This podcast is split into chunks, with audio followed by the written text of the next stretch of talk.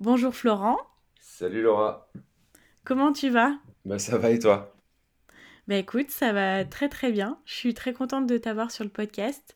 Euh, tu es l'un des, des euh, peu, euh, je sais pas comment on peut dire, mais euh, tu es le deuxième homme qui vient sur le podcast Ah oui, pour parler d'argent. qui viennent. C'est ça. C'est vrai que, enfin, c'est pas forcément fait exprès, mais, mais ouais, j'ai eu plus de, plus de femmes jusqu'à présent, donc euh, je suis super contente, euh, bah voilà, que tu, que tu fasses partie maintenant des, des invités. Eh ben, ça avec plaisir, c'est cool. Euh, alors, je te propose de te présenter déjà, euh, voilà, que tu nous dises euh, ce que tu fais dans la vie et puis euh, qui tu es. D'accord. Donc je m'appelle Florent, j'ai 34 ans, non 35, ah merde, euh, 35 ans. Ah, Et, et euh, je suis un ancien ingénieur en génie mécanique.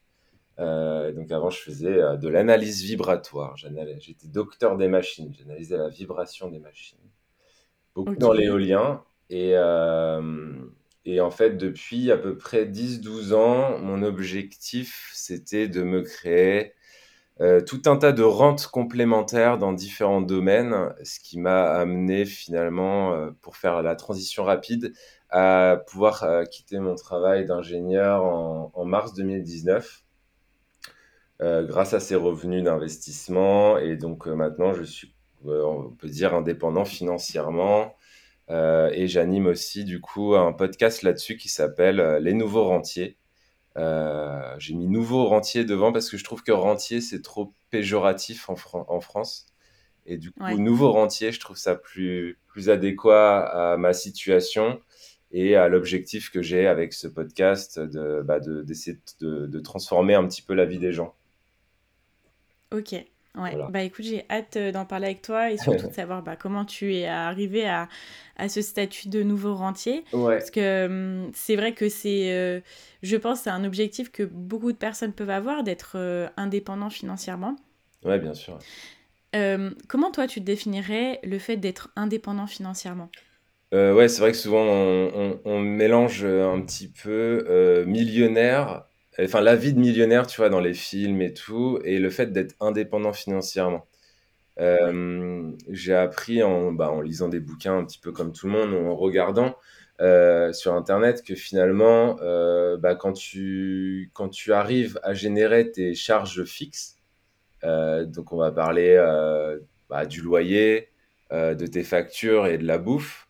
Euh, bah, pour moi, tu deviens indépendant financièrement parce qu'en fait, tu as des revenus qui te couvrent tes charges fixes. Et après, euh, l'excédent, on va dire, bah, c'est du plaisir, c'est des voyages, c'est euh, profiter de la vie, quoi. Mais déjà, si tu arrives à, dans un premier temps, à couvrir un peu tes charges fixes, pour moi, tu deviens indépendant financièrement. ouais.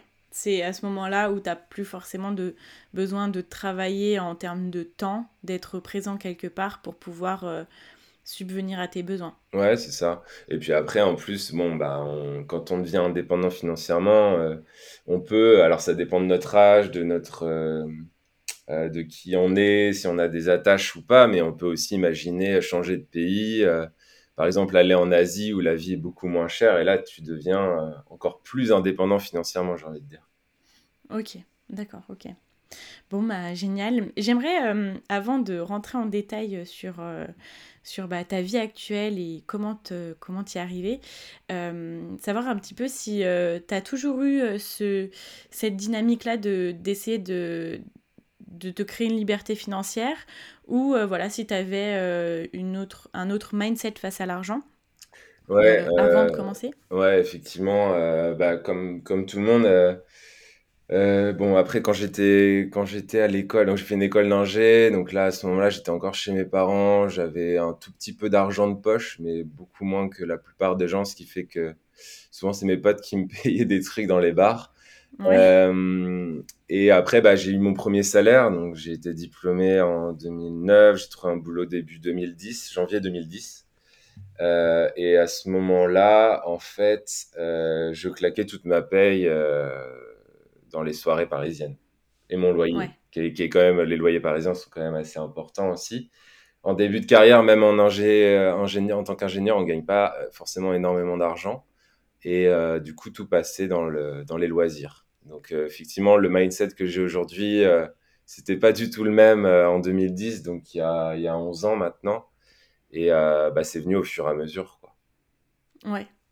Et ce mindset-là que tu avais à ce moment-là, le fait de, de, dépenser tout ce que tu gagnais, tu penses qu'il était dû à quoi? C'était ta relation à l'argent? C'était ce que tu avais appris de l'argent dans ton enfance, avec ton entourage? Non, je pense que c'était lié au fait de vraiment toucher ses premiers, ses premiers salaires par soi-même, en fait. Euh, je trouve qu'il y a un côté un peu euphorique où on a de l'argent qui tombe sur notre compte. C'est la première fois qu'on a des feuilles de paye. Et euh, ça, couplé au fait que je découvrais Paris, que j'avais euh, bah, du coup 23 ans, 24 ans, j'avais envie de faire la, tête, la fête, j'étais moins sage qu'aujourd'hui, on va dire. Ouais. Il y a, y a, ça. Et puis, euh, et puis après, ça, ça a complètement basculé. En fait, mon mindset, il a basculé tout seul, malgré moi c'est, euh, on en a un peu parlé déjà en off, mais euh, en gros, j'ai perdu mon père au même moment euh, d'un cancer. Et, et, du coup, bah, ça m'a tout chamboulé, mon état d'esprit, mon rapport à la vie. Je pense que à ce moment-là, j'ai eu envie beaucoup de, de profiter sans penser au lendemain, parce que du coup, quand on perd une figure parentale comme ça, je pense qu'on qu'on se dit que la vie est très très courte et qu'on veut beaucoup en profiter. Donc il y a eu ces six mois, un an de latence, si tu veux, où j'ai vraiment dépensé beaucoup, beaucoup. Ouais, où tu, tu voulais euh, profiter, euh, vivre euh, au jour le jour. Ouais, dans l'excès, profiter, voilà. Ouais. Et après, ça s'est tassé. ouais. Après, ça a chamboulé dans l'autre sens, c'est-à-dire que je me suis dit, bah, la vie est trop courte, certes, mais autant en profiter encore plus à fond. Et du coup, bah, essayer de trouver des moyens de générer de l'argent sans travailler. Ok. Donc ça a été double impact un peu. ouais, tu as eu euh, deux, euh, comment dire, deux euh, réactions différentes, un peu différées dans le temps. Ouais, il y a la phase de deuil et puis après la phase de où on ressort un peu de, de tout ça et on avance quoi. Ouais. Et c'est quoi qui t'a inspiré justement et qui t'a accompagné dans ce changement où tu t'es dit bah, que tu voulais profiter plus mais d'une façon plus intelligente et financièrement? Euh, tu veux dire quoi dans le sens, est-ce que j'ai cherché des choses sur Internet? Est-ce que j'ai lu des bouquins ou... Ouais, ce, ce déclic-là, en fait, finalement, il est venu de quoi? Euh, bah, Ce de, deuxième de, déclic? de, de moi, enfin de vraiment la... De moi, en fait, à un moment, je me suis dit, euh, bah ça sert à rien, euh, ça sert à rien de bosser, euh, si tu veux. euh, En fait, mon père est décédé, il avait 57 ans. Ouais, Donc il n'a pas atteint la retraite. Et en fait, dans ma tête, ça veut dire quoi? Ça veut dire que il a bossé toute sa vie euh, pour, pour accumuler pour une retraite qu'il n'a jamais eue. Hmm. Euh, donc peut-être que ça m'arrivera pas, j'en sais rien, mais en- dans tous les cas, je trouvais que ce modèle proposé n'était pas euh, en adéquation avec ce que je voulais faire dans la vie, quoi. ouais. Donc Tu voulais profiter avant, en fait, ouais, finalement. voilà, je voulais. En fait, on, on- enfin, quand on réfléchit, on gâche un peu les les plus belles années de sa vie pour euh, pouvoir potentiellement profiter euh, quand on a 62 et encore moi c'est plus parce que on bosse à 24 donc ça fait 66 ans. Ouais, Euh, et j'ai aucune idée si je serai encore en vie à 66 ans. Donc c'est ça a été un peu toute cette réflexion si tu veux qui m'a amené ensuite à chercher bah, sur internet comme tout le monde hein, comment gagner de l'argent. Ouais, et là on ok. tombe sur tout un tas de choses justement. Donc c'est là où c'est là où ça devient compliqué en fait Ouais. Comment t'as fait le tri dans tout ce que t'as trouvé? Euh, bah, on tombe sur des choses qui sont plus ou moins euh, plausibles. Donc, euh, j'ai eu, j'ai fait des conneries comme tout le monde. Je me suis embarqué dans des, dans des trucs qui marchaient pas. En fait, au tout début, je me suis dit, je vais devenir indépendant financièrement grâce à la bourse. Ok, donc, ça a été vraiment mon premier axe de, de développement personnel par rapport à l'argent. Ça a été de commencer à m'intéresser à la bourse. Euh, donc cette phase d'apprentissage en bourse, elle est encore en cours, euh, même si je suis quand même largement meilleur qu'il y a, qu'il y a 11 ans. Euh, mais c'est ce qui m'a conduit déjà à apprendre à gérer mon budget. Parce que pour investir en bourse, en fait, il faut pouvoir mettre de côté tous les mois. ouais, Et du coup, c'est cette mécanique-là qui a fait que finalement, en fait, j'ai j'ai commencé à mettre de côté à ce moment-là, en fait. J'ai commencé à mettre 100, 200, euh, 300 euros de côté euh, tous les mois pour investir en bourse, en fait. d'accord. Donc ça, ça a été la première étape. En Première étape. Gérer mieux ton budget pour pouvoir l'investir. Ouais, ouais, ça c'est vraiment hyper important. C'est ce que, ce que je dis beaucoup sur le podcast aussi. C'est voilà, mettre de, enfin, en gros, il y a, y a, deux axes. Alors, il y a deux axes d'enrichissement. C'est soit euh, on pourra en parler après, mais on fait de l'immobilier et puis on emprunte de l'argent à la banque, on génère de, de l'argent et tout. Soit on arrive à mettre de côté et on fait travailler les intérêts composés pour nous. Et moi, je pense qu'il faut faire les deux. Quoi. Ouais. D'accord. Donc ouais, ça a été ce premier axe. Et euh, bon, alors après, c'est pareil, la bourse, du coup, on commence par lire euh, des trucs genre Capital, euh, Mon Revenu, Le Point, tout ça. Euh, on lit, on fait des choses un peu obscures, on lit des newsletters qui marchent plus ou moins bien. Et puis, euh, on finit par trouver euh, un bouquin qui nous aide vraiment et qui... Mais ça, ça... Enfin, je te, je te parle de ça en 30 secondes, mais, mais ça m'a pris 5 ans. ouais. As, en fait, tu as essayé au final au début de d'apprendre un petit peu comme tu pouvais, trouver des infos comme tu pouvais, et après, tu as vraiment trouvé des, des ressources qui t'ont concrètement aidé Ouais, la phase d'apprentissage a été longue, et c'est vrai que pendant les cinq premières années, j'ai pas, euh, j'ai pas fait des rendements exceptionnels en bourse, et c'est arrivé au bout de 5-6 ans, quoi. D'accord. T'appelles quoi euh, C'est quoi pour toi des rendements qui sont pas forcément exceptionnels pour qu'on puisse euh, euh, en bourse, en fait, euh, le, un rendement moyen en bourse, pour moi, c'est entre 6 et 9% par an. D'accord. Donc, pas des bons rendements, ça va être autour de 2-3%. Et des très bons rendements, c'est quand on va aller chercher entre 20 et 50%. D'accord, ok. Par an. Ok. Mais avais quand même, tu commençais déjà à avoir des rendements. Oui, voilà, parce qu'en fait, je suis arrivé, à... bah, donc c'était en 2010, donc post-crise euh, financière. Ouais. Et il faut savoir en fait que la bourse fait que monter depuis 2000, 2009. Donc, euh, donc euh, en fait, même si je faisais des conneries, bon, bah, c'était masqué par le fait que le marché est haussier depuis, depuis bientôt 12 ans. Ouais. C'est, je, fais juste une petite parenthèse. Quand tu dis le marché est haussier, ça veut dire que le marché voilà, est, est en hausse euh, constamment. Ouais, c'est ça? Sur, euh, depuis, 2000, depuis la crise de 2009, si on prend un peu de recul, c'est-à-dire si on regarde pas au quotidien ce qui se passe, on regarde plutôt euh, mensuellement ce qui se passe, ça fait que monter. Ouais. Ok. Et ça va être le contraire de quand on dit que le marché est baissier. Ouais, quand on dit que le marché est baissier, c'est souvent du court terme, c'est souvent des crises. Il euh, faut savoir qu'en fait, 70-80% du temps, le marché il monte. Même euh, dans, si on prend plus au recul sur les 50-100 dernières années, le marché il fait, il fait que monte, il, monte 70 à 80% du temps. Et euh, peut-être 20% du temps, il va se mettre à, à baisser. Quoi. D'accord. Et on appelle ça les crises. Ouais. Mais c'est des petits moments. Et finalement, quand on regarde au long terme, on est plus sur une hausse. Quoi. Ouais, c'est ça. Ok, d'accord. Donc à partir de ça, pendant 5 ans, tu as euh, essayé de voilà d'apprendre un petit peu euh, de partout. Au bout de 5 ans, tu m'as dit que tu as trouvé un livre qui t'a vraiment beaucoup aidé. Ouais. Ouais ouais, euh, c'est un bouquin qui s'appelle alors je retrouve je crois que c'est Devenir rentier. On, reste dans la thématique rentier. Le titre est un peu, un peu accrocheur. Euh, mais oui, c'est ça. C'est Devenir rentier de, de Philippe Proudhon. Ok, d'accord. Euh, je pourrais trop passer le, le, le, truc. Et, euh, ouais. et ouais, en fait, il a, c'était un peu mon mentor à l'époque, c'est-à-dire que il avait une newsletter, lui, il a des forums, il a créé ça il y a, il y a des années, bien, bien, avant, bien avant ce que je fais. Et, et ça m'a beaucoup aidé à mieux comprendre le monde de la bourse, mieux comprendre l'approche autour de ça.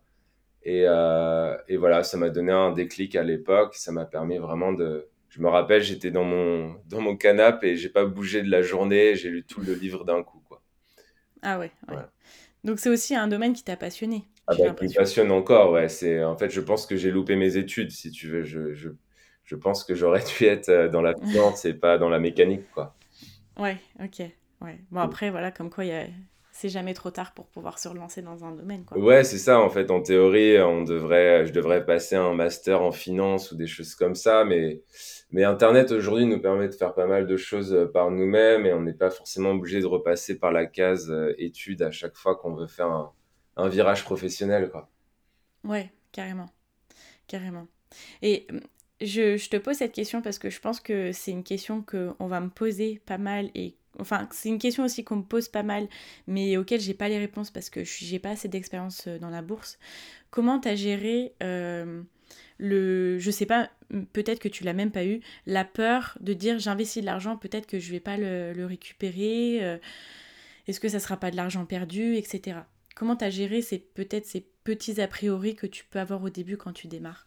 Bah, en fait, euh, l'a priori, on l'a forcément au début. C'est-à-dire que quand on investit en bourse, en fait, on, euh, les, premières fois, on regarde tous les jours. Les premiers mois, on regarde tous les jours parce qu'on est hyper stressé, on a investi de l'argent, on regarde et, ça nous stresse et tout. Et c'est un comportement qui est, humain, qui est, totalement normal. Mais euh, ce qui m'a permis de passer ce cap-là, en fait, si tu veux, c'est d'investir vraiment au fur et à mesure. Ok. C'est-à-dire que quand tu rentres, euh, à l'époque, c'était, euh, j'ai mis tout mon livret A à l'époque, donc ça devait être 1500 euros. et, et euh, quand tu as une fluctuation sur 1500 euros, c'est pas la même que si ça fluctue sur 50 ou 100 000 euros, tu vois. Ouais, carrément. Même si ça perd, on va dire 20%, tu, tu vas avoir une baisse de 300, 400 euros. donc c'est pas non plus, finalement, tu, tu, te dis, enfin, il y a très peu de chances de revenir à zéro en bourse, en fait. De, de faire un, de mettre, euh, je sais pas, 3000 euh, euros et puis euh, une semaine après d'être de, à avoir zéro. C'est, D'avoir tout perdu, quoi. C'est presque impossible, sauf si on fait vraiment de la merde, mais, mais voilà. Ok. D'accord. Donc euh, voilà, tu as investi ça et tu savais quand même que euh, tu n'allais pas tout perdre. Quoi. Ouais. Donc bah, c'est la diversification, c'est-à-dire ne pas, ne pas mettre, euh, faire all-in sur une société. Ouais. parce que bah, si pour le coup la société fait faillite, là tu, tu, tu, tu, bah, tu perds tout. Donc c'est diversifier sur plusieurs sociétés, c'est investir au fur et à mesure sur plusieurs mois, voire plusieurs années. Et, et voilà. Et la deuxième partie, c'est que souvent les gens investissent en bourse via des assurances vie en France. Ouais. Et ils sont beaucoup moins inquiets parce qu'en fait, ils remettent leur argent à leur banquier. Mais, mais en fait, ce qui se passe derrière, c'est la même chose. C'est-à-dire que le banquier va, va mettre une partie en bourse. Et les gens sont beaucoup moins stressés quand c'est sur une assurance vie parce que euh, ils n'ont pas la responsabilité de leur argent. Ouais, c'est quelqu'un d'autre qui le gère finalement. C'est quelqu'un d'autre qui le gère. Alors que quand on se met à investir en bourse par soi-même, euh, bah, on est responsable de, de nos actions. Ouais. Est-ce que tu conseillerais quand même de... Pour toi, c'est une bonne solution d'avoir une assurance vie ou pas? Euh, ça dépend de notre âge. En fait, pour moi, le, seul intérêt de l'assurance vie, c'est euh, la transmission de quand on a des enfants. Ok. Euh, sinon, tu as d'autres enveloppes fiscales comme le, le, PEA, plan épargne action, qui est, qui est largement suffisant pour commencer et qui est beaucoup plus flexible et qui a aussi, on paye moins d'impôts. C'est-à-dire qu'au bout de 5 ans, on est complètement exonéré d'impôts sur la plus-value et on n'a que les prélèvements sociaux. D'accord, mais quand même dans le PEA, tu peux déléguer à quelqu'un d'autre euh, la gestion de tes actifs? Euh, Non, effectivement, c'est quand le PEA, c'est quand on devient un peu autonome, ou alors il y a des PEA en banque qui, qui, se, qui peuvent euh, être sous gestion, mais malheureusement avec des frais qui sont vraiment très, très importants. Oui, d'accord, ok. Et toi, en fait, Pardon, dis-moi. J'allais dire, le problème des assurances vie, c'est aussi les frais. Hein. C'est-à-dire que euh, si on passe par une assurance vie bancaire, euh, je tape un peu sur les banques, mais c'est, enfin, en fait, il y a eu vraiment un, changement, même je l'ai vu sur les 12 dernières années, avec bah, les, les assurances vie en ligne, les choses comme ça, où finalement, tu as beaucoup moins de frais finalement qu'une assurance bancaire. Euh, c'est juste qu'une assurance bancaire, faut négocier. C'est-à-dire si tu négocies pas, ton banquier va te dire bon bah quand tu verses 100, on te prend 2% ou 3%. Donc sur le coup, ça fait pas trop mal puisque sur 100 euros, on va t'en prendre 2 ou 3. Mais sur le long terme, ça peut faire une énorme différence. Ouais. Ça, c'est... Et ça, c'est des frais, on est d'accord, qui ne s'appliquent pas forcément dans les banques en ligne. Ouais, voilà, souvent, euh, tu as, des banques en ligne ou des assurances. Alors, Boursorama, je sais pas, mais ouais, tu as, des assurances vie en ligne qui, qui prennent zéro frais. Et au-delà de ça, tu peux aussi négocier. Moi, j'ai négocié, j'ai quand même une assurance vie parce que euh, pour acheter un bien immobilier, j'ai pris une assurance vie pour faire plaisir à mon banquier et euh, j'ai négocié les frais d'entrée à 0%. Ouais. Ouais, bah, tu prêches une convaincue parce que moi, je suis une grande fan plus de la banque en ligne parce que Mhm.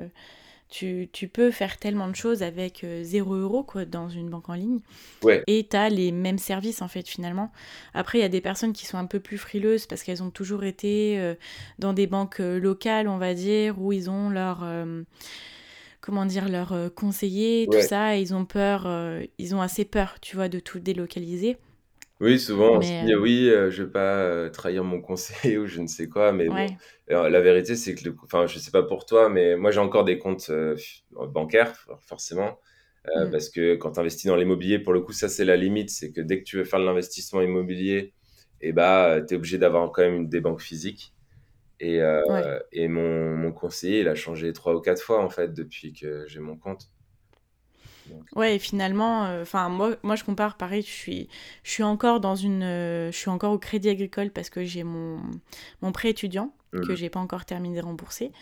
Et euh, en fait, les, les relations qui se passent le moins bien avec les banques que j'ai, c'est celles au Crédit Agricole. Ouais. Enfin, sans, sans vouloir jeter la pierre sur le Crédit Agricole, mais c'est juste que je trouve que les frais que je paye tous les mois pour euh, la gestion, en fait, euh, sont pas rentables et, je, je vois aucun intérêt parce que leur accompagnement, leur aide ne vaut pas cet argent-là. Surtout que, tu vois, je te donne un exemple. Un jour, j'ai voulu fermer euh, un compte épargne.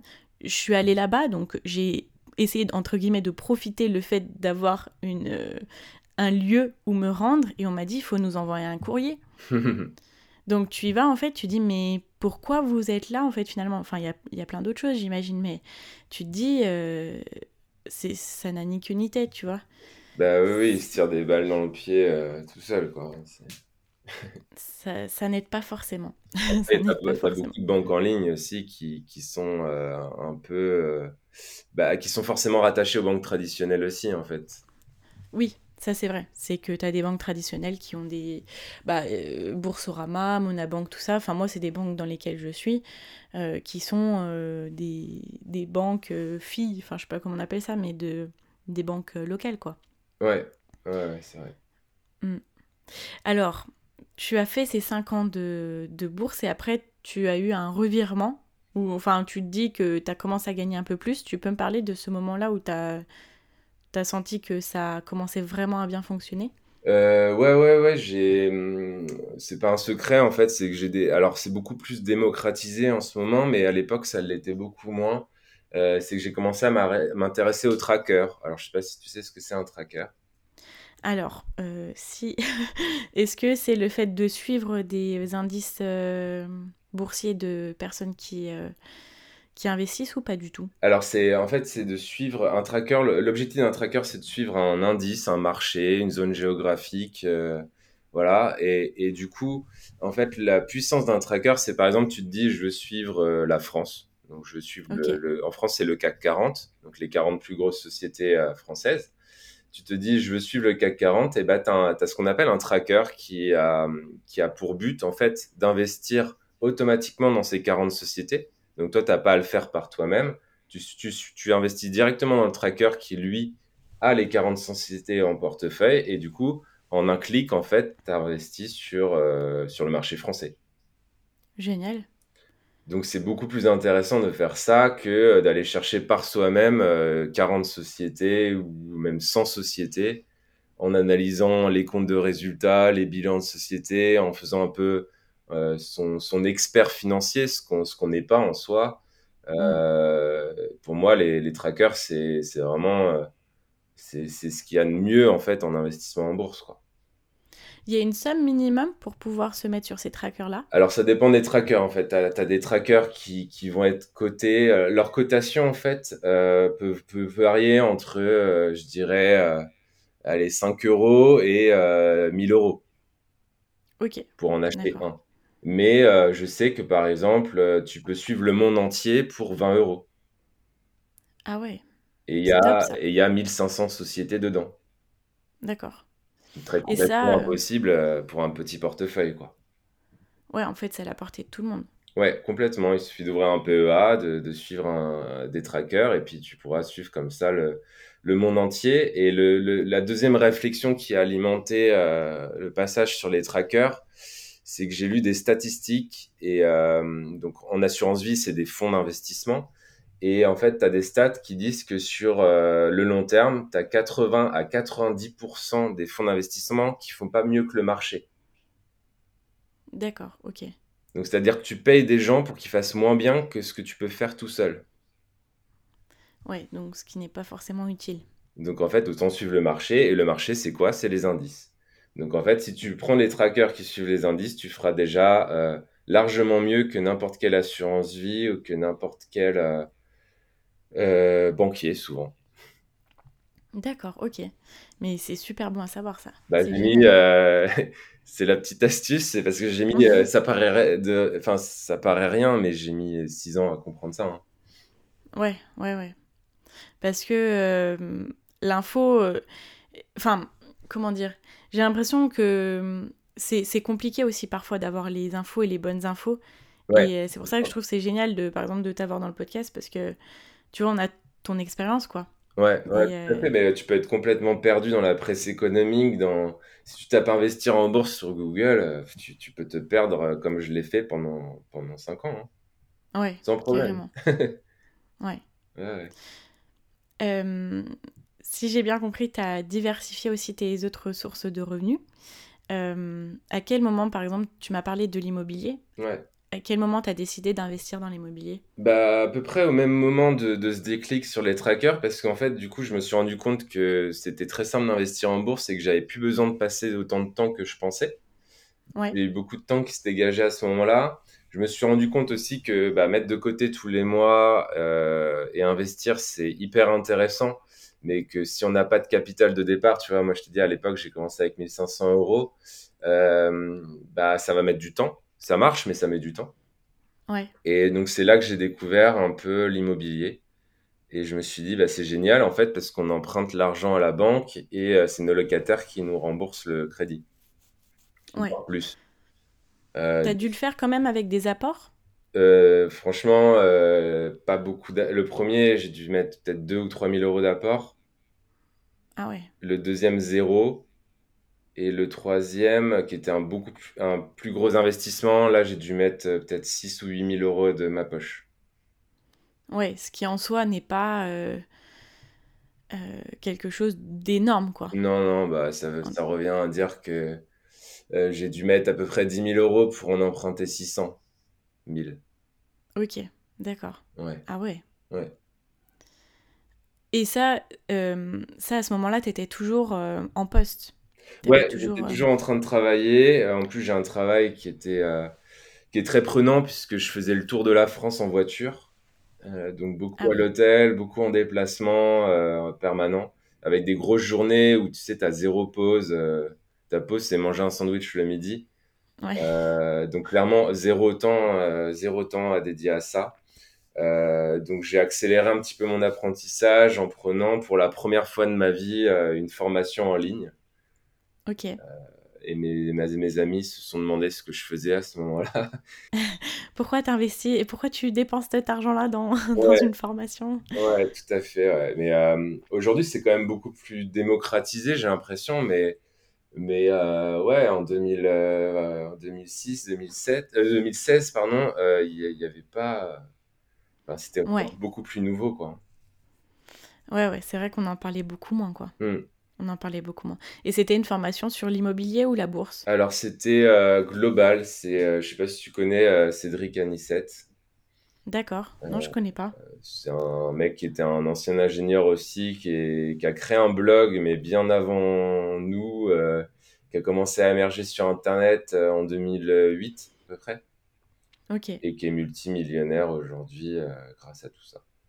d'accord, ok. Donc t'as profité de d'en apprendre sur son expérience à lui et Ouais, voilà, lui, il a commencé, euh, en fait, il faisait un petit peu une formation globale où il te parlait, euh, pour lui, il y a quatre piliers d'enrichissement, et je suis assez d'accord avec ça.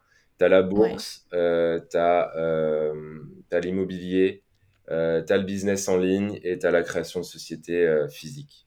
Voilà, point barre. ok, ouais, Et ça sert à rien d'aller chercher des trucs obscurs sur Internet. Et je pense que, et je l'ai fait, hein. Et, et je pense qu'on en revient vraiment sur ces quatre piliers. Pour moi, c'est vraiment, euh, les quatre piliers qui nous permettent de, générer de l'argent sur le long terme. Quoi. Ouais, ok. Et quand tu dis des choses obscures sur Internet, c'est quoi les erreurs Enfin, est-ce que tu peux nous dire voilà, un petit peu les erreurs que tu as fait et que... Ouais, dans des erreurs, j'ai fait des robots de trading. Ok. Euh, donc en fait, tu mets de l'argent sur un compte, tu cliques sur copie et euh, le robot trade, donc euh, déclenche des trades pour toi et, et ça marche sur du court terme, mais sur le long terme, ça te crame des comptes. Donc bah, D'accord. là, pour le coup, tu perds vraiment tout ton argent. Sympa. voilà, bon, heureusement, je mettais pas beaucoup parce que c'était des, c'était des tests. Moi, j'adore tester les choses, donc je, je teste, quoi. Quand ça marche pas, bah, je perds de l'argent, mais au moins j'ai testé. Et après, je peux dire, ah bah voilà, ça, ça marche pas. Euh, alors peut-être qu'il y a des robots de trading qui marchent, hein, mais j'en ai pas trouvé. Mais euh, voilà. Après, il y a tout ce qui est MLM un peu obscur euh, sur Internet où on va te proposer des rendements de 30% en un mois ou des choses comme ça. D'accord. Ça fait beaucoup, ça fait très pyramide de Ponzi, quoi, en fait. Oui, euh, ouais, ou, avec euh, des, des, des, produits à vendre ou Ah non, moi c'était vraiment euh, genre tu parraines, tu fais rentrer des gens qui font rentrer des gens, puis après tu as, des, as de la rémunération qui tombe, mais en fait tu, le modèle, quand tu prends du recul, tu te dis mais comment, comment l'argent est généré et... Enfin, dès que, ça, dès que ça te fait poser trop de questions et que tu comprends pas trop comment ça marche, je pense qu'il faut s'écarter de l'opportunité. quoi. Ouais, Ouais, ouais, je suis bien d'accord. Je suis bien d'accord. Puis après, si t'es pas forcément euh, en accord avec euh, le système et que tu trouves ça un peu. Euh, ouais, éthiquement parlant aussi, je pense que c'est important d'être bien dans, dans, ces investissements et pas de à tout prix chercher à. Souvent, on va à tout prix chercher une énorme rentabilité sur du court terme en se disant c'est comme ça que je vais devenir riche, mais ça, c'est un peu vendeur de rêve, quoi. Ouais, bah c'est vrai qu'en plus ça c'est pareil, on en avait un peu parlé, c'est que au début quand tu commences un petit peu à te renseigner sur l'argent, l'entrepreneuriat, t'as quand même pas mal de personnes, là peut-être un peu moins parce que je pense que les gens ont un peu compris que c'était pas quelque chose en, claquant les doigts, ça se fait euh, du jour au lendemain. Mmh. On nous vendait euh, le, la richesse au bout de deux jours avec un truc super simple, un site internet à faire en cinq minutes, top chrono. Euh, euh, je dis pas que ça n'existe pas, hein. je pense qu'il y a des personnes qui sont fait de l'argent peut-être du jour au lendemain, mais on ne sait pas, euh, tu vois, le travail qu'il y a eu avant ce cet argent-là qui est arrivé du jour au lendemain, quoi, tu vois. Ouais, c'est vrai que souvent, il y, a eu, y a eu cette phase où le marketing était très accrocheur pour attirer l'attention et tout. Et je pense que les gens ont switché aussi aujourd'hui. moi, j'ai beaucoup de retours qui me disent Ah, on, on voit que tu es sincère quand tu parles et t'es pas bullshit, quoi. C'est c'est ton expérience et c'est ce que tu as vécu. Et, et, je pense qu'on est, on revient dans du marketing plus, plus naturel, ouais, plus, plus honnête aussi. Alors peut-être qu'on vend moins, mais euh, dans l'un dans l'autre, moi je suis plus, je me sens mieux à faire ça. Plutôt, ouais, ouais. Plutôt que des trucs qui expirent dans 48 heures avec 70% euh, de réduction, des choses comme ça, tu vois. Ouais. Hmm. Et puis tu vois, moi je me dis que c'est pas quelque chose qui est durable. Tu vois, parce que si euh, les personnes ils vont prendre une formation parce que tu leur as vendu euh, du gros rêve et que finalement c'était c'était un peu du bullshit, tu vois, euh, les gens ils vont pas revenir. Ouais, en fait, ce qui, ce qui, aide beaucoup ces gens-là, c'est souvent que les personnes qui ont investi de l'argent et qui ne réussissent pas derrière, en fait, souvent ils ont un peu honte et, et en plus, ils n'ont pas forcément parlé de cet investissement auprès de leur entourage. Euh, ouais, c'est vrai. Et du coup, ils vont pas forcément aller crier sur tous les toits que ça marche pas, qu'ils ont claqué 500 euh, ou 1000 euros sur Internet et que ça marche pas, quoi. Mmh. Ouais, ouais, je suis bien d'accord. Mmh. Je suis bien d'accord. Et tu vois, là, justement, au contraire, ce que je vois maintenant, c'est que il y a tellement de gens qui, maintenant, qui ont des spécialités, qui ont des vrais, qui ont des vraies valeurs à donner, qui ont des vrais... Euh, comment dire, une vraie expérience et qui sortent des choses et qui aident vraiment les gens, tu vois. Mmh. Et de toute façon, après, ça ment pas quand tu vois l'engouement qu'il y a autour de certaines personnes ou, ou les retours qu'il y a autour de certaines, bah, que ce soit des formations ou que ce soit même des, des vidéos, des podcasts, là tu, tu vois, ça, ça ment pas. Ouais, les gens ils sentent de toute façon si c'est si c'est sincère ou pas. Hein. Mmh, totalement. Mmh. Totalement. Que, mmh, combien de temps pour toi, alors j'imagine que c'est variable pour beaucoup de personnes, combien de temps pour toi il faut pour en investissement en, en, pardon, en investissant intelligemment il nous faut pour arriver à une liberté financière? Ça c'est une bonne c'est une très bonne question et ça, ça dépend tellement de chacun euh, alors, j'ai envie de te dire, si demain, euh, alors s'il y a des gens riches qui écoutent ce podcast, euh, qui ont allez, 200 ou 500 000 euros, tu peux devenir rentier immédiatement en investissant en bourse. Ça, c'est une chose. avec les rendements que tu peux faire tous les ans, ça te couvre largement tes. Alors, ça dépend des besoins de ces personnes, mais, mais voilà, on peut faire des choses vraiment très intéressantes en, en bourse. et c'est mon objectif, hein, d'ailleurs c'est d'arriver euh, sur ces montants-là euh, sur, euh, sur plusieurs années. Et donc ça, du coup, c'est instantané, mais voilà, faut, en bourse, il faut avoir du capital. Donc on se le crée en épargnant mensuellement ou... Ouais, on se le crée en... Ouais, ou on a un gros capital de départ, quoi. Donc si on n'a pas ça, ce qui est peut-être la plupart des, des, gens, euh, et bah, euh, tu as, d'autres canaux, euh, tu as euh, l'immobilier qui peut, voilà, comme je l'ai fait, te générer des choses intéressantes même en 2-3 ans. Si on est un peu énervé et passionné de l'immobilier, on peut faire des choses assez intéressantes en 2-3 ans. Je l'ai vu, je l'ai vu dans mon entourage, je l'ai vu dans des séminaires que j'ai fait. j'ai vu vraiment des gens qui ont explosé en, en très très peu de temps. Euh, donc euh, après, je pense que c'est plus une histoire de, de focus. C'est euh, être, être, vraiment concentré sur un truc, mais le faire vraiment à fond, quoi. Ouais. Ouais, ouais. C'est-à-dire, moi, quand j'étais en mode bourse, je l'ai fait vraiment à fond. après, bon, je me suis rendu compte que ça me prenait plus de temps, de temps que ça, parce qu'aujourd'hui, ça me prend peut-être 30 minutes par mois. donc, j'ai largement le temps d'investir dans l'immobilier ou de faire autre chose, quoi, en fait. Ouais. Et pour moi, les deux, les deux choses les plus simples quand on est particulier et quand on a un CDI euh, et qu'on travaille, euh, bah, c'est la bourse et l'immobilier. Oui, parce que les, les prêts, par exemple, pour l'immobilier sont plus facilement accessibles quand on a un CDI ouais. que quand on est entrepreneur, par exemple. Alors, je connais des gens qui, qui arrivent à emprunter alors qu'ils sont intermittents du spectacle ou des situations un petit peu compliquées. Euh, donc encore une ah fois, bah, après, c'est trouver le bon banquier, être vraiment très très motivé, euh, pas s'arrêter au premier nom de, de la banque. Hein. Euh, le dernier investissement, j'ai dû prendre 20 noms ou 15 noms. Ah ouais Ouais, ouais, ouais. Donc voilà, c'est pas s'arrêter quand on nous dit non. Être vraiment convaincu de ce qu'on est en train de faire et puis persévérer, être un peu ouais, à fond quoi. Parce que, en fait, si c'était facile, euh, pour le coup, euh, tout le monde serait indépendant financièrement, quoi. Oui, oui, oui, carrément. Carrément. Mais quand tu dis euh, une vingtaine de noms, c'est 20 banquiers différents de banques différentes? Ouais, c'est ça, ouais. C'est que tu as, les courtiers qui sont allés voir 10 banques, toi, tu es, allé allé en voir 10, et puis tu as, pris que des noms, quoi. Ouais. Mais il suffit d'un qui te dit oui. Ouais, voilà, c'est ça. Ouais. Hmm. C'est génial. C'est, tu vois, euh, ça c'est vrai que c'est quelque chose que j'ai beaucoup entendu pour euh, les prêts immobiliers. On peut te dire non, il faut aller en voir minimum 10 jusqu'à ce qu'on te dise oui et qu'il y aura sûrement quelqu'un qui te dira oui. Ouais, en fait, il faut beaucoup. Alors, euh, c'est, un monde un peu complexe et c'est pour ça, je pense que j'ai pris une formation à l'époque parce que personne ne fait d'immobilier dans mon entourage. Ma famille me disait d'investir dans ma résidence principale comme font la plupart des gens. Euh, et euh, personne euh, m'a donné des m'a aidé par rapport à ça et c'est là où quand on a personne dans son entourage qui fait quelque chose bah autant s'inspirer de quelqu'un euh, qui est sur internet ou dans un bouquin et qui a réussi en fait ce qu'on veut faire. Ouais, carrément.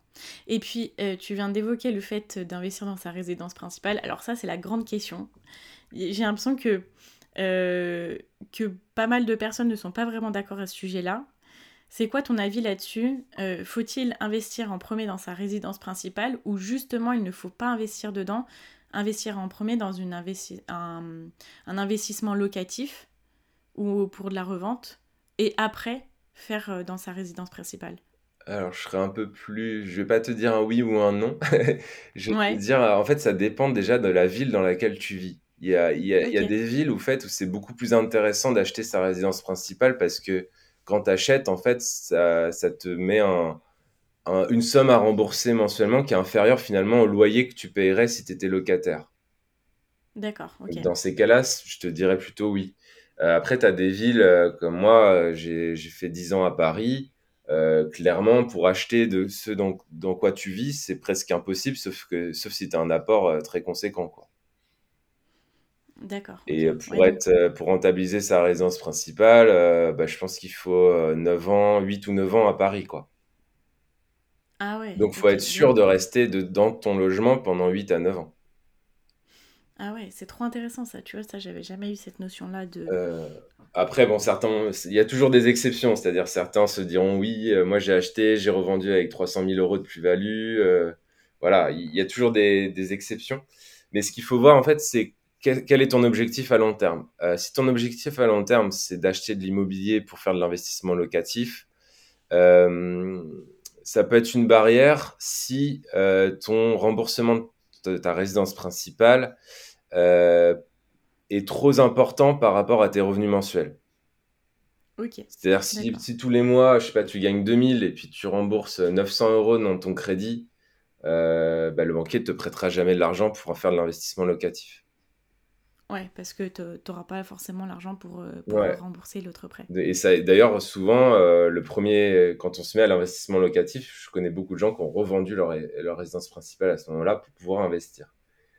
D'accord, ok. Donc on peut tout à fait euh, faire de l'investissement locatif sans être propriétaire. Après, c'est plus une histoire de conception, de, vie. Euh, moi, j'aime bien ne pas être attaché à un endroit en particulier. Euh, j'aime bien la possibilité de pouvoir bouger d'appartement si j'ai envie.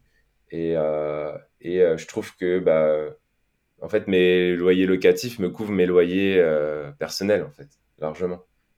Ouais, donc euh, tu sais que tu peux loger à peu près n'importe où et que c'est euh, des logements gratuits finalement. Ouais, et si euh, malheureuse, si j'ai un gros, une grosse galère à un moment, je sais aussi que j'ai un toit parce que dans tous les cas, j'ai un appart ou un truc qui peut m'accueillir. Ouais, carrément. Ok, c'est trop intéressant. je voudrais revenir un petit peu sur du coup ton histoire à toi. Ouais. tu m'as dit avoir quitté du coup ton travail en 2019 si je me trompe pas. Ouais.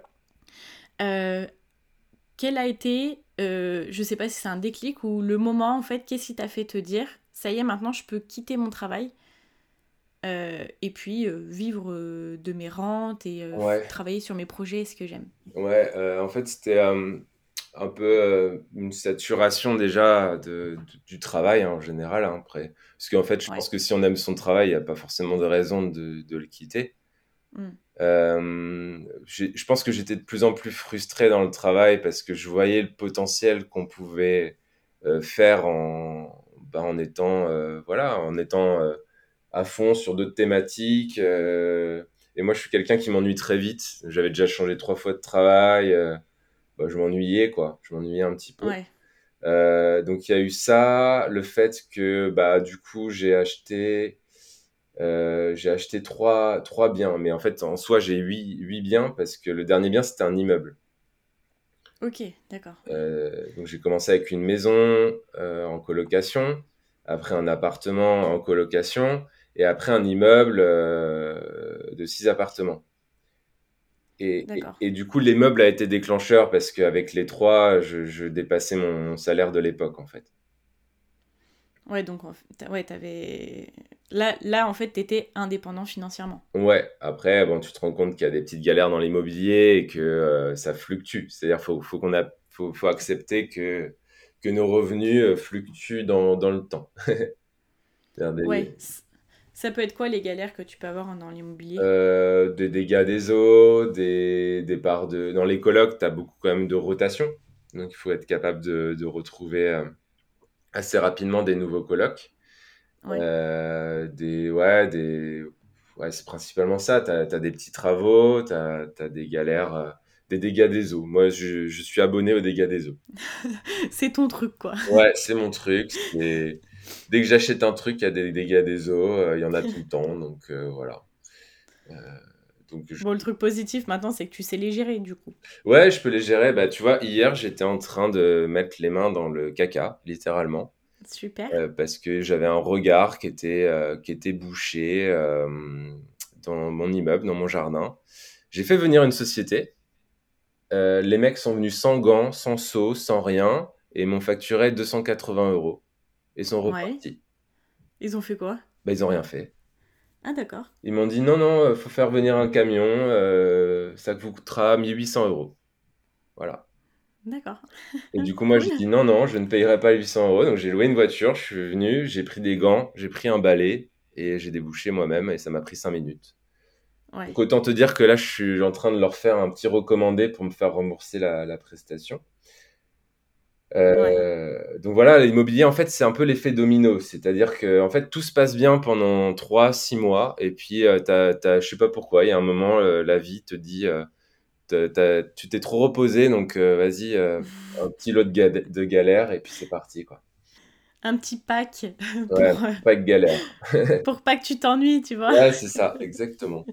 Donc ça fait des anecdotes à raconter, ça faut, faut bien le prendre en fait. Dans l'immobilier, faut, faut savoir que c'est des galères. C'est-à-dire que dès qu'on t'appelle, c'est des problèmes. Faut, faut, faut apprendre à gérer les problèmes, à prendre du recul, à pas que ça impacte ta vie au quotidien. Euh, et, euh, et, ça, c'est ça, on nous le dit pas en général quand on fait de l'investissement immobilier. On nous dit, regarde, c'est génial, euh, tes, tes, tes, loyers couvrent ton crédit, voire plus. Du coup, tu génères de l'argent, mais ce qu'on te dit pas, c'est que, alors ça dépend du volume. Hein. Si tu as un petit studio, peut-être que tu n'as pas trop de qu'à gérer, mais dès que tu atteins un certain nombre d'appartements, il y a quand même des, des, choses à faire et ça peut devenir peut-être un métier ou du moins te prendre quand même quelques heures tous les mois. Ouais. L'argent passif qui arrive n'est pas forcément passif à 100%, il y a quand même du travail à... Ouais, dans l'immobilier, je pense qu'il y a quand même beaucoup... Bah, tu as du travail, mais en, soi, euh, je génère ce que générais en travaillant 60 euh, heures par semaine, en, en bossant peut-être, euh, allez, une à deux heures par semaine. Ouais, ce qui est quand même bien plus avantageux et bien plus intéressant si c'est quelque chose qui te plaît. Donc moi, peut-être que je suis à un stade, tu vois, où je commence à saturer de ça. Euh, donc j'en parle de manière négative aujourd'hui, mais je veux pas, euh, je veux pas que les gens soient dégoûtés de ça. Je pense que c'est c'est une belle, c'est une belle, une belle opportunité. C'est c'est une très très belle opportunité et j'en serais pas là aujourd'hui si je l'avais pas fait. Quoi. Ouais, mais je pense que c'est bien, tu vois, d'avoir aussi cette vision de attention, c'est pas euh, tout beau tout rose, c'est pas euh, le truc où vous vous pourrez euh, rien faire de votre journée. voilà, il y a, quand même des contraintes, il y a quand même des responsabilités, même si c'est un super moyen de, de, gagner sa vie et d'être indépendant. Voilà, c'est pas, il faut il faut savoir que il y aura des choses à faire, quoi, il y aura son lot de problèmes de temps en temps. Ouais, d'autres anecdotes, hein, j'en ai plein. Hein. J'en ai Ouais. T'en as une pour nous faire rêver là? Euh, Ouais, ouais, ouais. Euh, le tout premier bien que j'ai acheté, euh, j'étais à l'intérieur, j'étais en train de monter des meubles. il était minuit, je bossais le lendemain. et là, la clé se retrouve bloquée à l'intérieur, donc moi avec. D'accord. C'est-à-dire, je ne peux pas sortir du logement, je ne peux pas rentrer chez moi. du coup, j'étais obligé de passer par la fenêtre, de sauter un portail, tu sais, les portails avec des pics dessus. Ah oui, ouais. Ouais, de passer par-dessus en mettant un carton, tu sais, pour pas m'embrocher, de sortir. Et heureusement, j'ai réussi à, à rentrer euh, dans, dans l'appartement et à refermer, je sais pas trop comment, puis à faire intervenir un serrurier le, le lendemain. Et c'est pas fini, c'est-à-dire que quand je suis rentré, j'ai crevé. Ah ouais, là c'était. Voilà. Quand je te dis c'est l'effet domino, c'est vraiment ça. Et c'est du vécu, je l'ai vécu plein de fois depuis. Et, et euh, voilà, faut, faut l'accepter, faut, faut être vraiment bien parce que des fois, ça peut, ça peut vraiment te plomber le moral, quoi. Ouais, tu peux avoir l'impression que tu vas jamais y arriver et que finalement, t'as pas pris une bonne décision et que... Ouais, ouais. Et, c'est, ça, ces moments-là, tu les vis, tu les vis euh, je pense, quel que soit ce que tu es en train de faire, tu as toujours des moments où tu en as marre, en fait. Tu as, envie de, de tout balancer, de tout arrêter. Et c'est souvent là, en fait, que les gens s'arrêtent en général. Et si toi, tu arrives à te dire, ben non, c'est vraiment mon objectif, c'est vraiment ce que j'ai envie de faire, euh, et que tu arrives à continuer, bah, c'est souvent là que les, belles, les bonnes choses arrivent, en fait. Ouais, c'est là que, que je, trouve que c'est quand tu vis un mauvais moment et que tu te bouges quand même et que tu continues, je trouve qu'après la récompense elle est elle, elle vient obligatoirement. Tu vois, après tu c'est ça. Ouais. Parce que les, les gens s'arrêtent vraiment euh, souvent à cette étape-là et, et, euh, et toi si tu arrives à persévérer, à avancer et tout, bah c'est là que les belles choses se passent en général, je pense. Mmh, mmh. carrément. Carrément. Aujourd'hui, c'est quelles sont tes activités? Euh, alors aujourd'hui, bah, du coup, je, alors ouais, sur l'immobilier, en fait, j'ai quand même appris à, beaucoup déléguer. Euh, j'ai trouvé une personne qui est top. Euh, j'ai l'avantage d'avoir tous mes biens dans la même région en Normandie parce que je suis là-bas et j'ai trouvé une gestionnaire qui est, vraiment top. donc je me repose énormément sur elle. là, tu vois, l'anecdote d'hier, ça fait vraiment longtemps que ça m'est pas arrivé mais je peux pas lui demander de mettre les mains dans du caca, quoi. Il y a un moment, il faut prendre aussi ses responsabilités. Euh, donc, euh, du coup, ça me prend plus trop de temps. Euh, honnêtement, tu as un peu de temps, tu as des petites galères à gérer, mais l'immobilier me prend plus trop de temps. Ensuite, j'ai la bourse qui me prend allez, 15-30 minutes par mois. ensuite, j'ai beaucoup voyagé. Euh, j'en ai beaucoup profité. Après, il y a eu le Covid. Et donc, pendant le Covid, en fait, j'ai lancé, lancé le podcast. D'accord. Ouais. Euh, donc ça, c'est une activité du coup qui me prend un petit peu de temps, mais pas, pas tant que ça, parce que bon, je, je sais que toi, tu as un gros rythme sur le podcast, mais moi, j'en fais un par semaine environ. Ouais. Euh, donc ça me prend pas non plus de temps, tant que ça. Et, et ma troisième activité, alors j'en ai encore d'autres, hein, mais euh, mon activité, ça va être aujourd'hui en fait d'accompagner les gens à investir en bourse. Euh, en fait, suite à la création du podcast, j'ai commencé à avoir beaucoup de demandes de gens qui voulaient que je les aide à bah, accélérer leur apprentissage et à apprendre à investir en bourse sur le long terme. Donc en fait, aujourd'hui, c'est ce que je fais. J'essaie de rendre les gens autonomes en deux à quatre mois.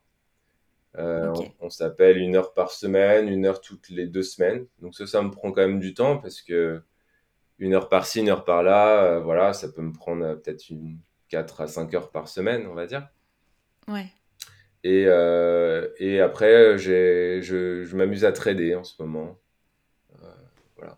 J'aime bien comme tu dis, je m'amuse à. Tu vois, c'est comme si, bah voilà, c'est il y a des choses qui peuvent faire peur, des nouveautés qui peuvent faire peur, mais ça peut aussi parfois être un jeu, juste de découvrir, d'apprendre, tout ça. Ouais, moi, l'apprentissage et la découverte, j'ai toujours vraiment vécu ça comme un, comme un jeu. Euh, et le problème que j'ai, en fait, si tu veux, c'est que je me lasse et du coup, je, je, je change. mais euh, mais j'arrive à garder quand même quelques trucs que je fais euh, sur du long terme et, du coup, c'est ça, c'est ça qui paye, quoi. Ouais, c'est génial. Et du coup, ce que j'ai compris, c'est que enfin, maintenant, tu avais quand même le temps, du coup, de, de choisir ce que tu veux faire de tes journées donc, euh, Ouais, il y a des jours où tu subis ta journée, comme hier, où tu dois louer une voiture, euh, voilà. Mais la plupart des jours, c'est toi qui, qui planifie ta journée, en fait. Donc, tu, tu, te lèves le matin et puis tu fais ce que tu veux, en fait, en soi. S'il y a des jours où je me lève, j'ai pas envie de manger. Déjà, moi, je suis pas un lève-tôt. Donc, j'ai toujours, euh, j'ai toujours vraiment souffert. Vraiment, c'était une souffrance. Parce que dans le monde de, de l'industrie, dans mon ancien monde, les mecs, ils sont, sur, euh, ils sont au travail à 7h30. Ce qui est relativement tôt. Voilà. Déjà. Euh, donc moi, bon, j'arrivais à 8 heures. J'essayais de gratter des, des, des heures. Et, mais ça a toujours été une, une souffrance, quoi. Et rien que le fait de pouvoir se lever à l'heure qu'on veut, franchement, c'est... Moi, je mets un réveil que pour prendre un avion ou un train, quoi. Ouais, ouais, ouais. donc ça, c'est cool. Ça, c'est un bel accomplissement. De ouais, pour moi, c'est vraiment. ça paraît rien, mais c'est vraiment. Euh, ça me change la vie, quoi. Et puis après, ouais, les journées, elles sont, elles sont rythmées euh, comme tu veux. En fait, j'ai un pote qui est indépendant aussi, donc on va faire du golf une fois par semaine. Euh, on n'est qu'avec des retraités ou des gérants d'entreprise, donc c'est marrant. Ouais. voilà, tu as, as, une nouvelle vie en fait. Après, je te cache pas que ça a été très bizarre la transition de cette ah nouvelle vie parce que en fait j'étais arrivé euh, en 2019 au bout d'un euh, d'un truc que je miroitais depuis euh, dix ans.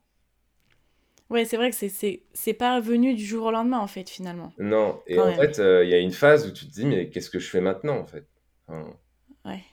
voilà. Et du coup là le voyage m'a beaucoup aidé, c'est-à-dire que je je suis parti en voyage, j'ai fait un mois en, un, mois en Californie, là, dans les parcs. Je suis allé à Bali, j'ai appris à faire du kitesurf. voilà, je me suis fait un peu kiffer parce que pendant dix ans, c'était c'était quand même du travail, quoi. Puis en plus, je travaillais à côté. Ouais, donc tu devais avoir un rythme quand même assez soutenu. Ouais, ouais, j'étais un peu en taré, ouais. et, euh, et aujourd'hui, bah voilà, et je pense que c'est cette phase-là où tu décompresses, tu, tu commences à kiffer un petit peu, elle est importante. Et puis après, je pense que bah voilà, il y a eu cette phase où je commençais à m'ennuyer et, j'ai lancé le podcast, j'ai fait d'autres choses, euh, je suis rentré dans des associations, euh, j'ai fait voilà, je, je fais j'ai fait beaucoup de guitare je, m'occupe quoi. Il y, a des gens, je pense qu'ils ont, ils ont peur de pas pouvoir s'occuper euh, s'ils, perdent leur travail, en fait. Mais euh, moi, mes journées, passent très, très vite. Ouais, parce qu'en fait, finalement, après, tu as le temps de faire ce que t'aimes.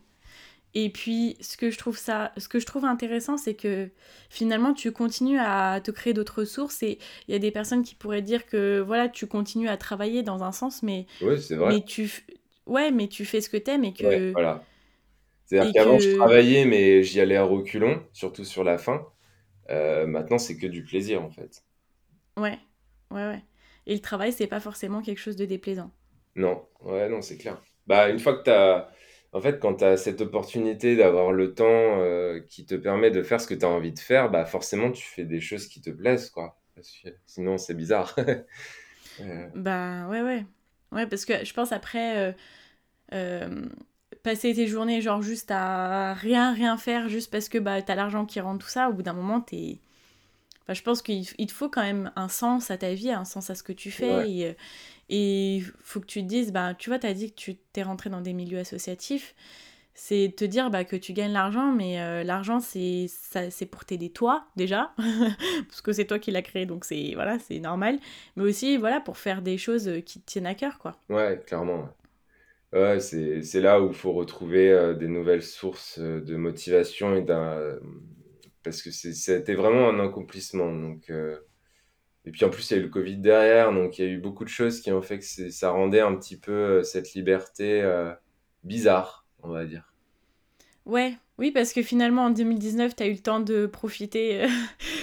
Ouais, heureusement que j'ai bien profité en 2019 parce que pour le coup, 2020, niveau liberté, on n'était pas au top, quoi. Hein. Ouais, non, c'était pas, c'était pas la grande vie, quoi. Ouais, j'ai vu des mecs qui sont partis, euh, que je suis là, qui sont partis, euh, voilà, dans des pays ouverts comme le Mexique et tout. Euh. mais moi, j'ai mes attaches en France, donc j'ai, pas forcément de raison de, de, partir plusieurs mois comme ça. je pouvais pas me le permettre, quoi.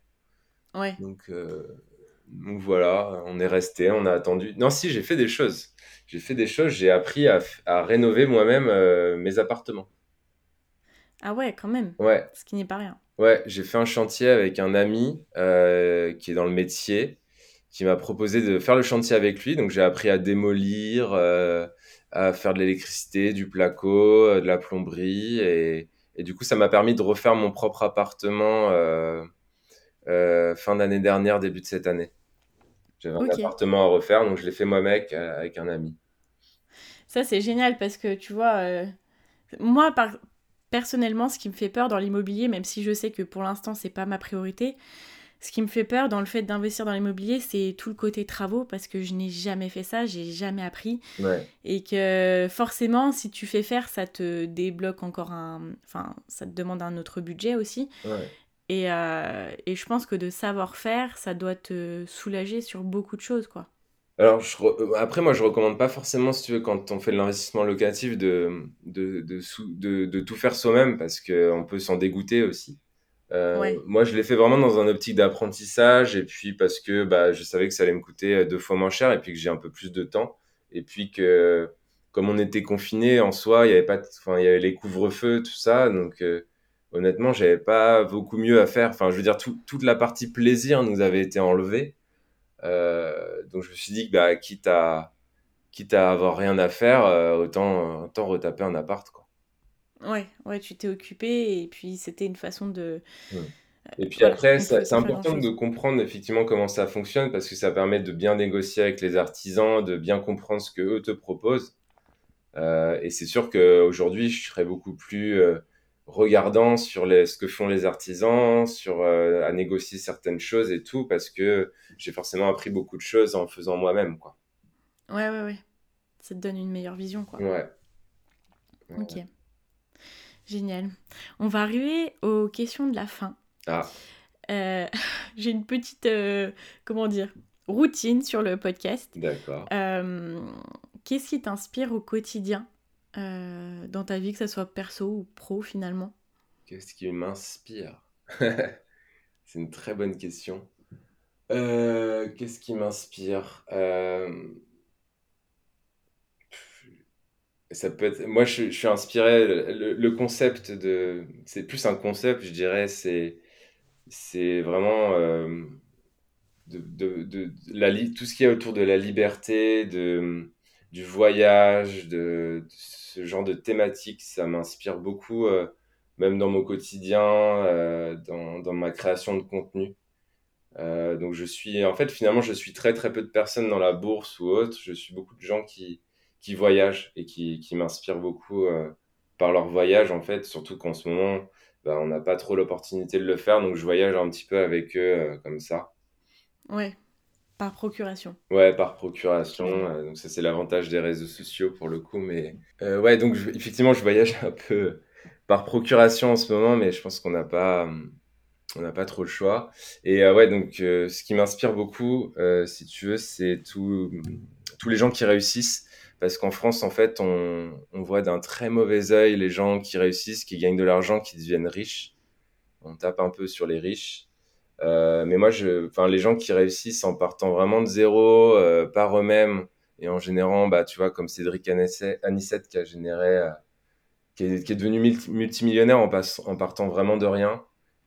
Bah, voilà, c'est les gens, les gens m'inspirent beaucoup aussi. Les gens et le voyage. ouais, ok.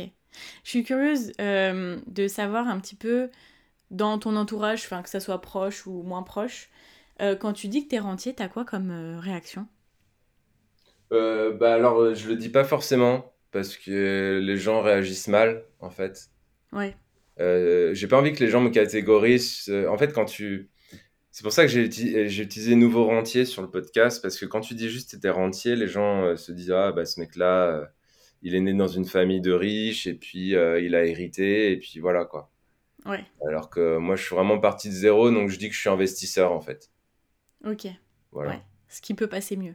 Ouais, je trouve ça mieux dans un contexte et puis après euh, et après si les gens me posent des questions bah je rentre un peu dans le détail mais tu vois je j'étale pas forcément euh, ça parce que je trouvais que même j'ai fait des repas ou des choses comme ça où les gens en fait j'ai pas envie que les gens me catégorisent dans une case quoi.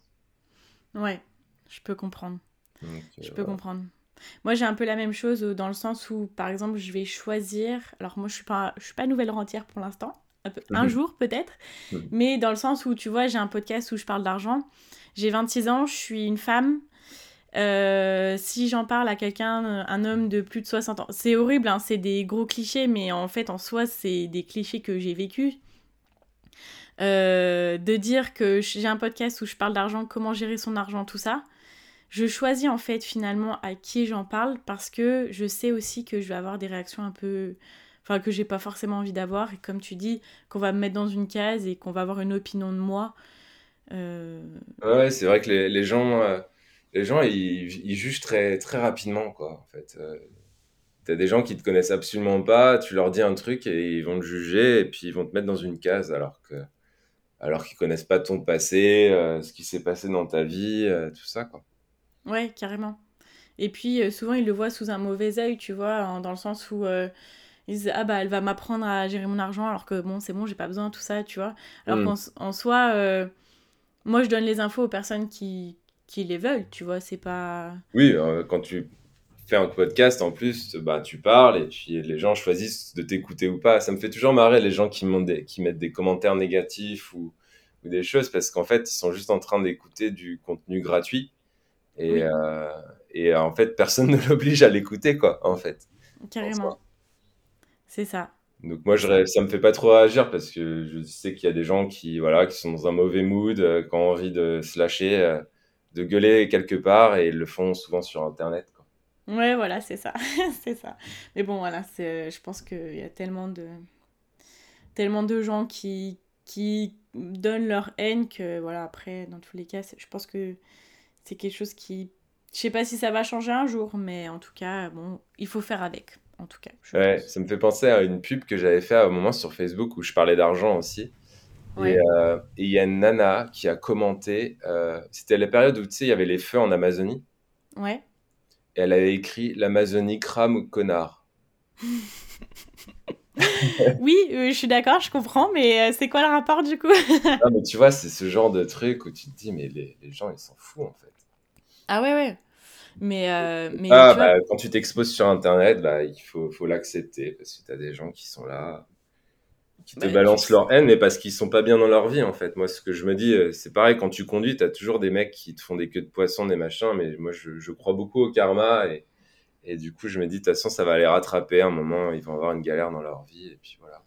Ouais, totalement. Et puis, moi, je me dis, dans le sens inverse, tu vois, si je mets des, des bonnes choses dans la vie, bah, il m'arrivera des bonnes choses, et puis euh, tu le fais. Euh, tu le fais parce que tu as envie de le faire. Mais ouais, je sais pas si je t'en avais parlé. Moi, j'avais un exemple de sur Instagram, je fais des reels, je sais pas si on dit réel ou reels. Ouais. Et j'avais fait un réel euh, qui euh, où je disais euh, voilà les personnes de mon âge bah voilà achètent des maisons, sont en couple, ont des enfants, bientôt fiancés, bientôt mariés tout ça.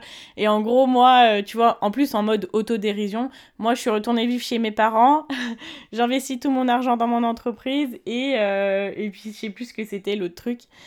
Donc il y avait ça et il y avait un autre réel que j'avais fait où j'expliquais comment j'avais mis 4000 euros de côté en 6 mois. Hmm. Et donc, c'est des réels qui ont fait énormément de vues. Et je me suis fait, mais allumé dans des commentaires, mais c'était incroyable. J'ai eu autant de super réactions parce que des personnes qui m'ont dit Mais moi aussi, je suis retournée vivre chez mes parents parce que voilà, j'avais pas le choix, tout ça, c'était pour économiser, parce qu'on a des projets. Plein de, plein de personnes qui s'y sont reconnues et qui ont été contents d'avoir quelqu'un qui en parle. Et plein de personnes, moi j'ai eu des bouffonnes, j'ai eu des. Euh, euh, bah, je serais pas fière. Euh. Permettre tout sur les réseaux, c'est assez ouf. Et Instagram, c'était moins le cas, mais ça y est, c'est parti quoi je pense surtout avec les réels, dans le sens où euh, les personnes y voient du contenu de plein de personnes qui connaissent pas, et donc du coup, ils n'ont pas forcément cette empathie de se dire, euh, bah non, c'est quelqu'un. Euh, ouais, parce qu'avant, Instagram, c'était plus soft, quoi. Les gens étaient plutôt dans. Ouais, c'était plutôt positif, et effectivement, peut-être que les réels ont amené les mêmes personnes qui étaient sur Facebook avant et qui maintenant crachent leur venin sur, Insta, Ça arrive. Et tu vois, mm. moi, ce que je me suis dit à ce moment-là, je me suis dit, en fait, ils me connaissent pas, ils savent pas ils savent pas mon parcours, ils savent pas d'où je viens, ils savent pas ce que j'essaie de faire. Donc, euh, en fait, c'est sûr que quand tu vois des commentaires comme ça, tu sais, ça te. D'un coup, ça te fait un peu mal au cœur, tu vois. Ouais, après, tu te dis, mais je l'ai pas pris pour moi parce que je me suis dit, en fait, c'est ils sont propres à leur. Ils sont face à leur propre euh, blocage face à l'argent, tu vois. Ouais, c'est ça. En plus, dès que tu parles d'argent, tu, tu, vas chercher effectivement des blocages profonds, de, de la haine. Euh, mm. Donc euh, forcément, bah, tu vas récolter aussi plus de, choses négatives. Moi, j'ai l'avantage d'avoir une communauté qui est quand même assez bienveillante. J'ai pas, j'ai pas eu trop de retours négatifs sur ce que j'ai fait, donc euh, donc c'est cool. non, ça c'est cool. On attire les gens qui nous correspondent en général. Mais totalement. Mais moi, tu vois, ça c'est sûr, ces deux réels qui ont vraiment buzzé, où j'ai eu justement des personnes qui n'étaient pas de ma communauté, Mm. Mais euh, sinon, après, euh, je te rejoins dans le sens où bah, les personnes qui te suivent, bah, c'est des personnes qui ont vraiment envie de voir ce que tu fais, d'écouter, de d'avoir les infos, tout ça. Donc euh, ça, c'est top, quoi. Ouais. on va... Alors, il me reste deux questions pour toi. D'accord. qui est-ce que tu aimerais entendre sur le podcast pour parler de la thématique de l'argent euh, alors, je sais pas, j'ai pas écouté tous tes podcasts, pour être honnête. c'est normal, je comprends, il y en a, y en a beaucoup. Mais euh, je sais pas trop si tu abordes justement cet aspect. Euh, j'imagine que oui, hein, mais cet aspect blocage, cet aspect. voilà, où les, les gens ont beaucoup une relation. Enfin, c'est un peu la thématique de ton podcast en même temps, mais mais voilà, est-ce que. Ouais, je, trouve que ces sujets-là sont hyper importants parce que euh, moi, j'ai eu le déclic tout seul. de, de, pouvoir épargner, tu vois, de pouvoir mettre de côté, de pouvoir investir, d'avoir un bon feeling avec l'argent. Mais je sais qu'il y a plein de gens qui n'ont pas de bon feeling avec l'argent et s'ils l'ont pas, ils pourront jamais devenir indépendants financièrement. Ouais. C'est parce que ce blocage, il est beaucoup plus fort que le reste. C'est-à-dire que tu peux, tu peux regarder des trucs pour investir en bourse, investir dans n'importe quoi. Si au fond de toi, en fait, t'es pas sûr que tu as, envie de gagner de l'argent, bah, en fait, ça marchera pas. Mmh. Ouais, mais c'est totalement ça. C'est euh, totalement ça. Donc, ouais, ces, blocages sont, sont aussi importants que, que le reste, parce que c'est le point de départ. Moi, c'est vrai que j'ai jamais eu de problème avec l'argent, j'ai jamais eu euh, euh, ce blocage-là, en fait. Donc, ça, ça vient même pas. Enfin, je viens d'une famille qui est plutôt modeste et tu vois, on allait une fois par an au resto. Moi, ça me semble aberrant aujourd'hui parce qu'à Paris, bon, voilà, quand tu, tu vas souvent au resto. Oui, ouais. mais, mais ouais, et pourtant, j'ai jamais eu de blocage avec, avec l'argent, j'ai jamais, voilà, jamais eu de problème. Ça, c'est bien. Beaucoup de gens qui ont des problèmes parce que voilà, ils n'ont pas le même vécu que moi, ils ont d'autres, d'autres blocages et, et travailler sur ces blocages, c'est hyper important. Mmh. Parce que sinon, après, tu as beau faire ton budget, tu as beau essayer de faire des...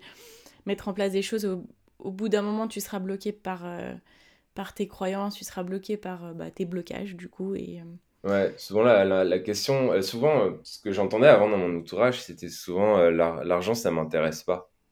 Ah ouais. Mmh. Et toi, c'est toi c'est quelque chose que tu as intégré ou justement pas forcément où tu disais non bah c'est faux? Euh, bah, je, je comprenais pas pourquoi les gens me disaient ça en fait parce que en fait tu peux rien faire si t'as pas d'argent. Mmh. Euh, tu peux t'as pas de toit, t'as pas de quoi manger, t'as rien en fait. Donc ça revient à dire ça m'intéresse pas de manger, ça m'intéresse pas d'avoir un toit, ça m'intéresse pas. Euh, enfin, du coup je comprenais pas en fait.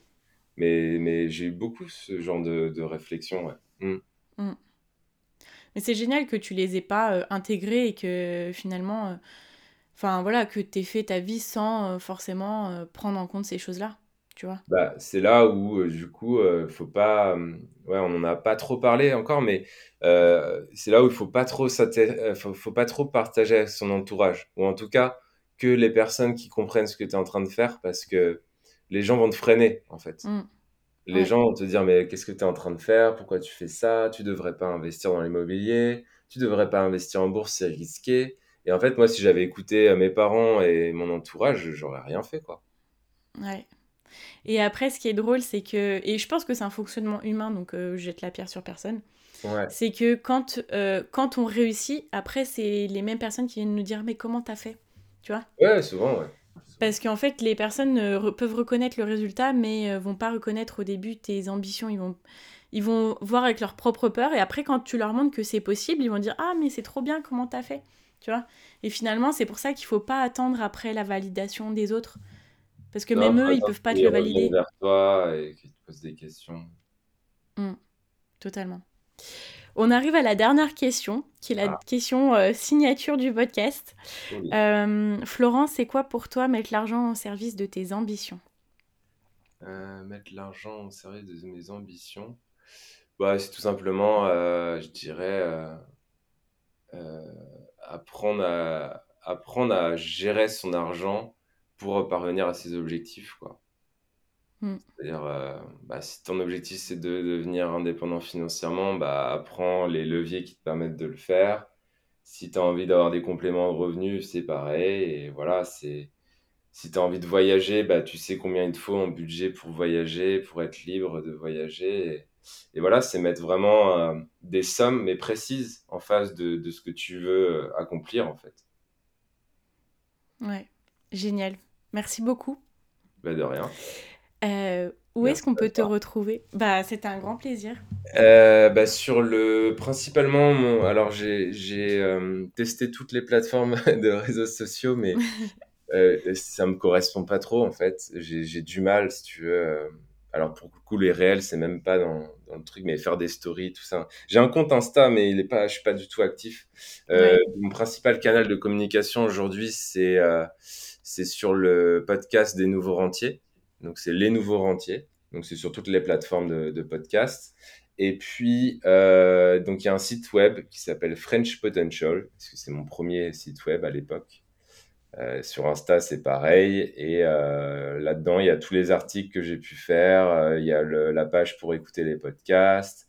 Il y a aussi des conseils que j'envoie quand on s'inscrit au club privé des nouveaux rentiers. C'est un club qui est gratuit et qui permet de recevoir un conseil par jour pour devenir un nouveau rentier. Ok, bah, génial. Bah, ça sera tout dans la description si vous voulez le retrouver. Et puis bah encore merci, j'ai beaucoup appris. Je pense que les personnes qui nous ont écoutés ont aussi beaucoup appris. Bah, Donc euh, un grand merci à toi.